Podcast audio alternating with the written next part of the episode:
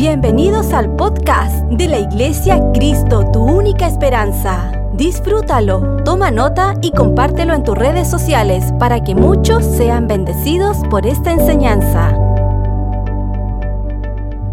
Colosenses 3 del verso 12 al 14, yo quiero leer la palabra en el nombre del Padre, del Hijo y del Espíritu Santo. Dice así, vestidos pues como escogidos de Dios, santos llamados de entrañable misericordia, diga misericordia, de benignidad, de humildad, de mansedumbre, de paciencia, soportándoos unos a otros y perdonándoos unos a otros si alguno tuviere queja contra otro. De la manera que Cristo os perdonó, así también hacedlo vosotros. Y sobre todas estas cosas, vestidos de amor que es el vínculo perfecto. Amén.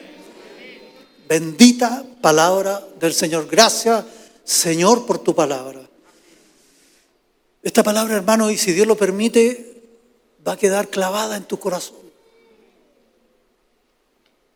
Atesora esta palabra. Aquí está todo lo que tú y yo necesitamos. Aquí está hablando de cuál es nuestra actitud de cuáles son los parámetros con los cuales yo me debo mover. Cuando habla de benignidad, de humildad, de mansedumbre, de paciencia. Esta palabra habla de cómo debe ser nuestro estilo de vida. Debe ser un estilo de vida donde nos soportemos unos a otros, donde tengamos misericordia unos a otros, donde podamos perdonarnos unos a otros pero sobre todo, y me, gusta mucho ese último versículo, sobre todas estas cosas, sobre toda la actitud que Dios quiere para nosotros, sobre todo este estilo de vida que Dios quiere para nosotros, debemos vestirnos del amor. El amor. No es que me quiera poner poeta, pero, el amor es lo que permite que tú y yo podamos vivir de una manera como Dios quiere como Dios quiere para nosotros. No porque Dios sea caprichoso, es porque eso nos trae beneficio. El Señor resumió todos los mandamientos en dos. Dijo, ama a Dios con todo tu ser, cuerpo, alma y espíritu. Y ama a tu prójimo como a ti mismo. Yo no puedo amar a mi prójimo si primero no amo a Dios. Yo necesito vestirme del amor del Señor para poder empezar a vivir el estilo de vida que Dios quiere que yo viva.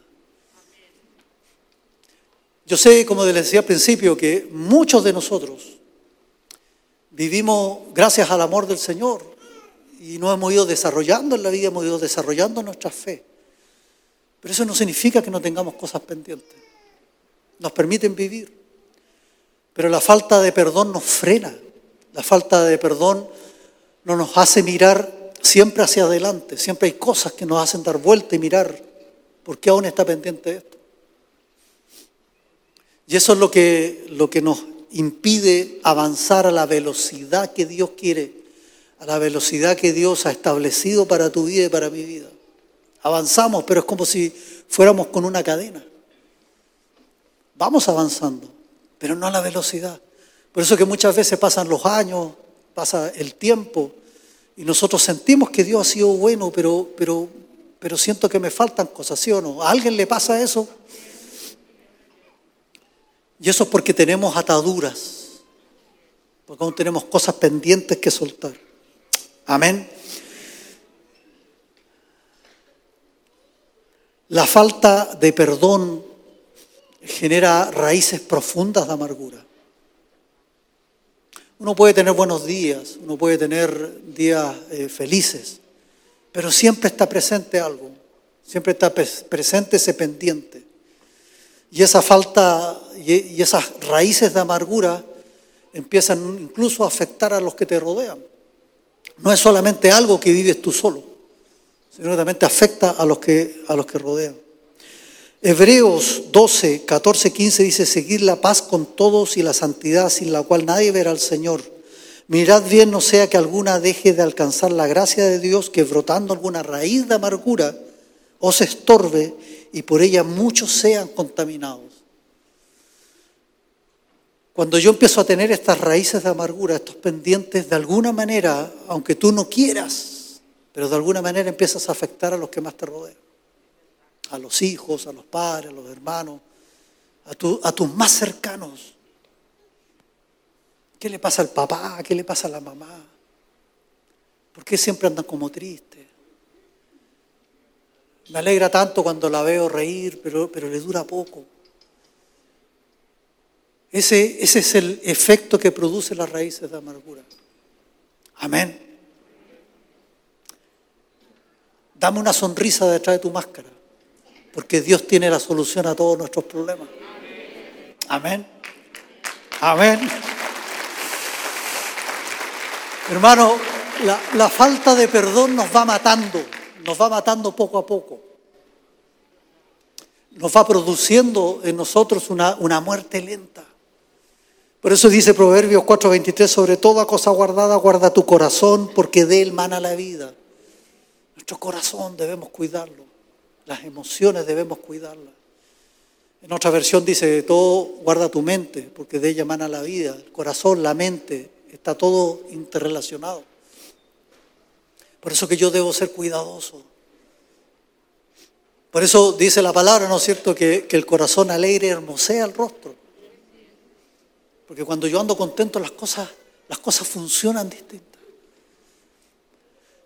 Y, y esa es la maravillosa promesa en el Señor, de tener esa capacidad de poder levantarnos sobre nuestras adversidades, pero poder mirar hacia el futuro, sin estar mirando hacia atrás lo que pasa. Tú y yo tenemos un arma extraordinaria que se llama la oración de fe. Miren, yo con los años sirviendo al Señor, hay, dos cosas que, he visto y se repiten de manera constante. Cada vez que uno hace una consejería, cada vez que uno conversa con hermanos, hermanas, hay un hilo conductor. Yo, me atrevería a decir que sobre el 60% de las situaciones que muchas veces nos toca atender como pastor, tienen que ver con falta de perdón.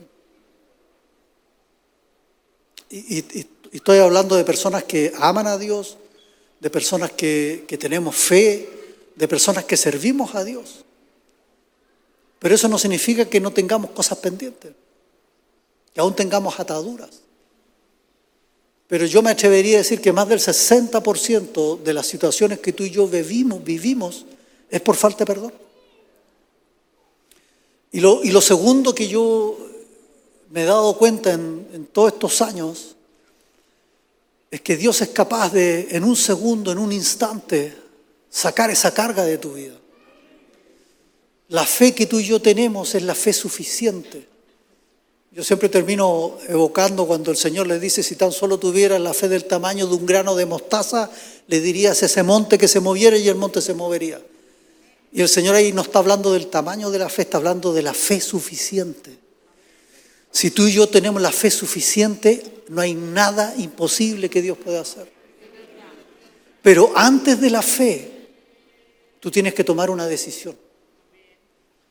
Yo, eso, eso es lo que yo he visto en estos años. Y ya son muchos años, más de 30 años sirviendo al Señor. Primero tú y yo tenemos que decidir. Dice, dice la palabra ahí en, en Mateo 16 que las cosas que yo suelto aquí en la tierra se sueltan en el cielo. Las cosas que yo ato aquí en la tierra se atan en el, suelo, en el cielo.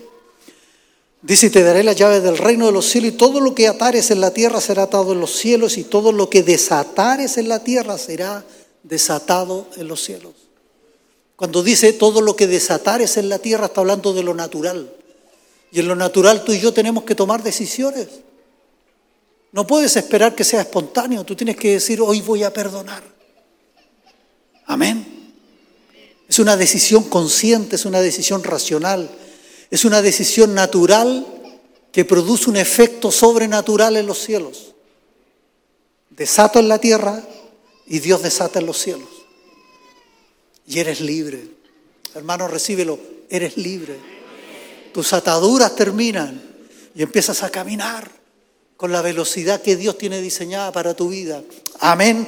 Esa es la mejor noticia que tú y yo podemos recibir, que todo tiene una salida, pero yo tengo que dar el primer paso. Y el primer paso es decir, sí, yo quiero hacerlo. Yo ya no quiero seguir viviendo con esto. Usted puede decir, pero pastor, es que usted no sabe todo lo que me hicieron. Sí, yo no lo sé.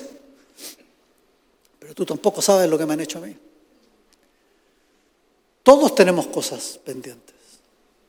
Pero hay una decisión que el Señor en esta mañana quiere que tú tomes. Y Él hará el resto. El Señor te quiere libre. Ayer todos fuimos libres en Kairos. No es que te sea un Cairo chico, sino que el Señor quiere confirmar, los que estuvieron ayer en Kairos, si ayer fueron libres, hoy día el Señor quiere confirmar en tu vida que ya eres libre. Y los que no han ido, hoy es tu día. Hoy es el tiempo que el Señor hizo. Y tú que me estás viendo allá en tu casa, este es el tiempo para que te levantes y digas, yo quiero ser libre, yo quiero tomar la decisión, yo quiero dejar detrás el pasado, yo quiero perdonar a aquel que me dañó, porque sé que el Espíritu Santo me va a hacer libre en esta mañana. Amén. Dale un fuerte aplauso al Señor por eso. Amén.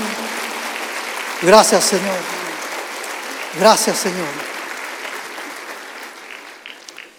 Mateo 6:12 en la traducción lenguaje actual dice, perdona el mal que hacemos, así como nosotros perdonamos a los que nos hacen mal. Jesús nos enseña el Padre Nuestro. Y, eso, y, y es fácil orar el Padre Nuestro, pero no es tan fácil vivir el Padre Nuestro.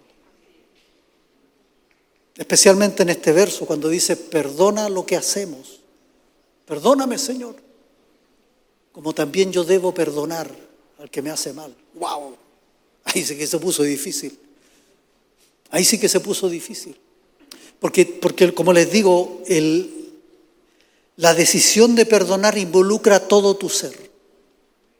No solo tu emoción, no solo tu razón, sino también es tu espíritu. Volvamos a Colosenses 3, 12, 14.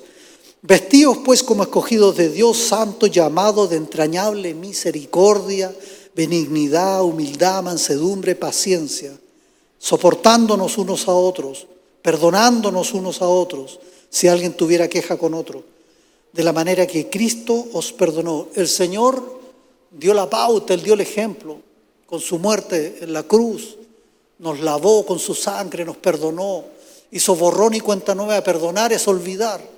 Y Dios olvidó todo lo que tú y yo traíamos en la cruz.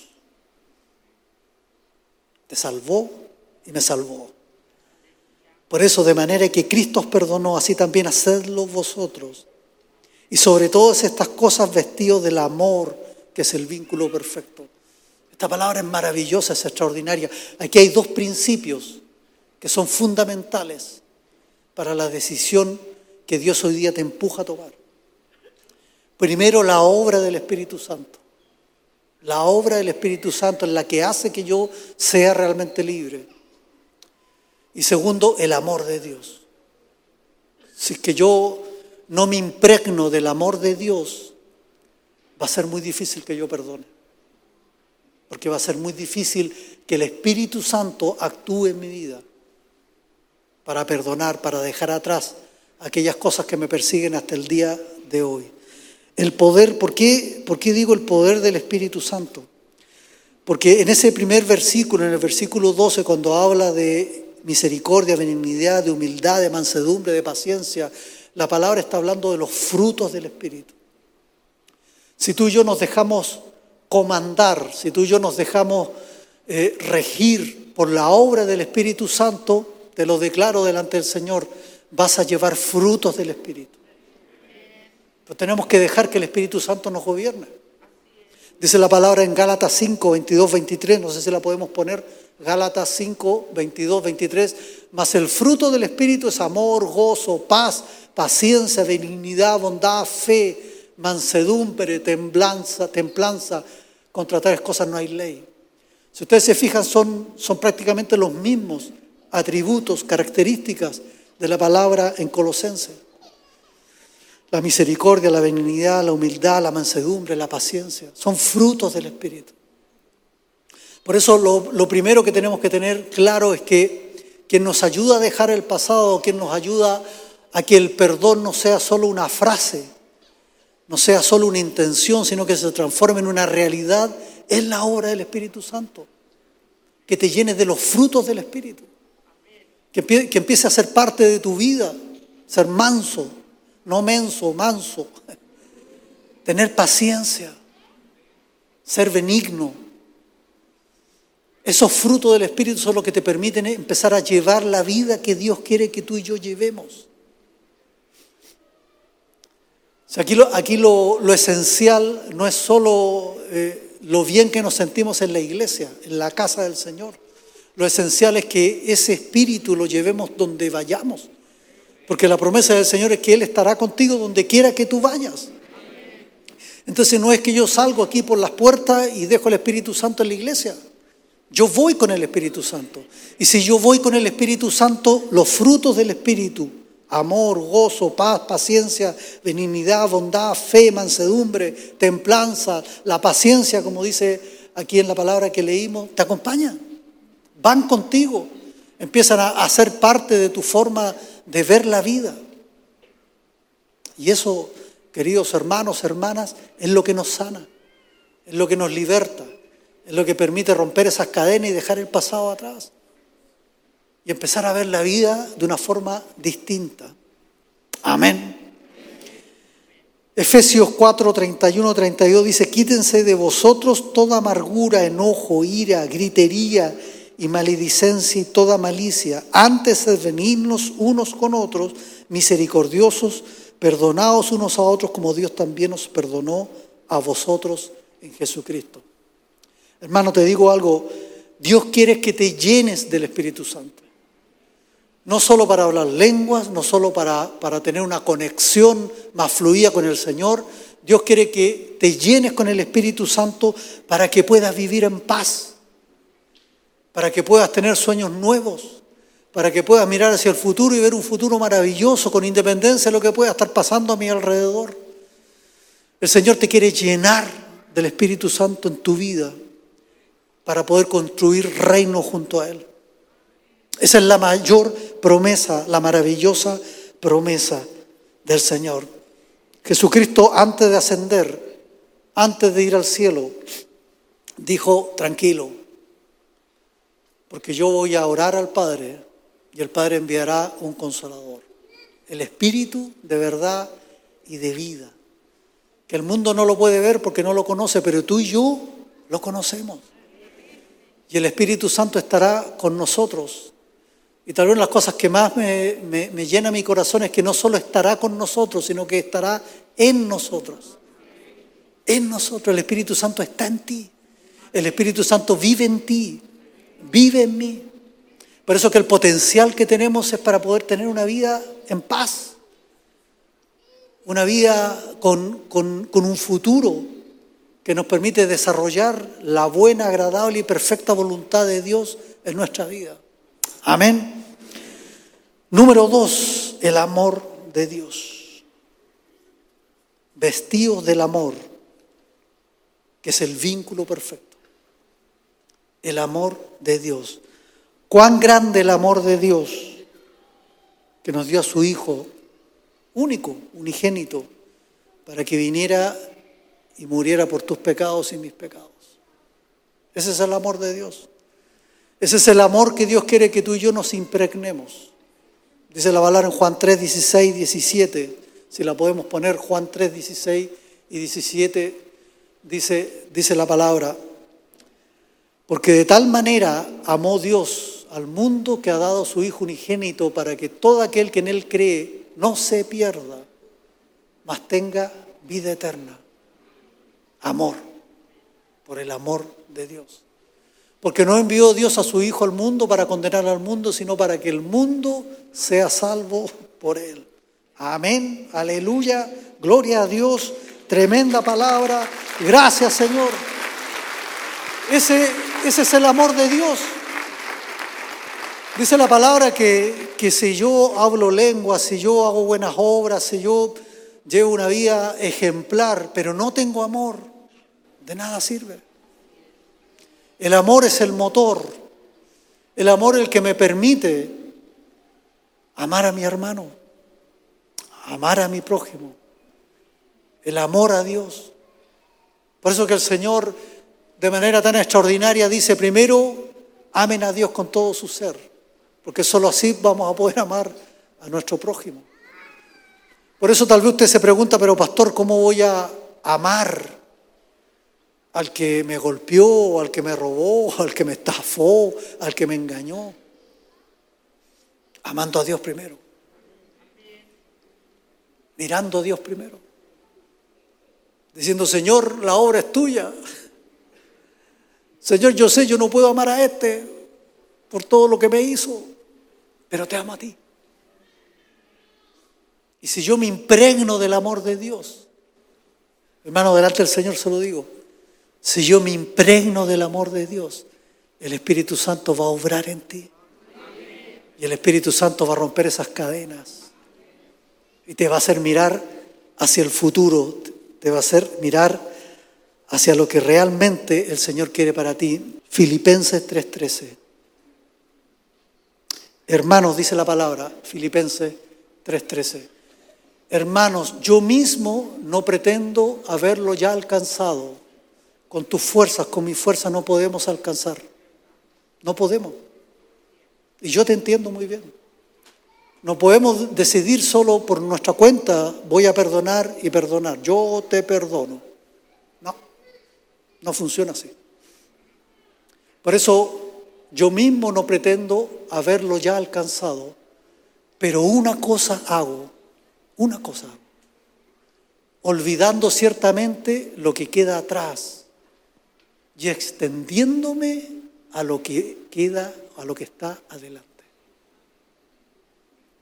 Grábate este versículo. Yo no puedo por mí. Es imposible, porque soy humano. Tengo mis limitaciones. Pero sí sé que si yo me impregno del amor de Dios, si empiezo mis oraciones a decirle, Señor, lléname de tu amor, Dios te va a cubrir con esa vestidura del amor. Y si tú te empiezas a llenar del amor de Dios, el Espíritu Santo empieza a obrar, te empieza a llenar. No es que te empiece a poner sentimientos, te empieza a poner frutos del Espíritu empiezas a dar esos frutos del Espíritu. Que cuando tú decides perdonar, empiezan a pasar cosas maravillosas, cosas extraordinarias, porque está el Espíritu Santo actuando. No son tus fuerzas, no son tus emociones, que son válidas, humanamente hablando. Pero es el Espíritu Santo el que empieza a obrar. Si te llenas del amor de Dios, tú puedes declarar yo quiero perdonar. Y el Espíritu Santo va a romper cadenas. Y como dice la palabra, vas a dejar atrás aquellas cosas que te han acompañado tal vez por tantos años. Y sobre todo vas a poder extenderte, vas a poder mirar, vas a poder avanzar hacia el futuro que Dios tiene preparado para tu vida. Lo mejor, lo mejor está por venir. ¿Tú quieres ver algo inimaginable? Tienes que soltar el pasado. Tienes de una vez por todas decir, Señor, ya, he tratado, pero te necesito. Yo te quiero hacer un desafío en esta mañana. Sé que tenemos unos minutos, por eso intenté ir lo más rápido posible. Yo sé que al menos hay uno que necesita perdonar o una que necesita perdonar esta mañana. Y el perdón, como decíamos, es soltar, es olvidar, es liberar. Pero el perdón también me libera a mí. El perdón también a mí me, hace dejar atrás, así como esta palabra que acabamos de leer, y empezar a mirar hacia adelante. Ponte de pie, iglesia.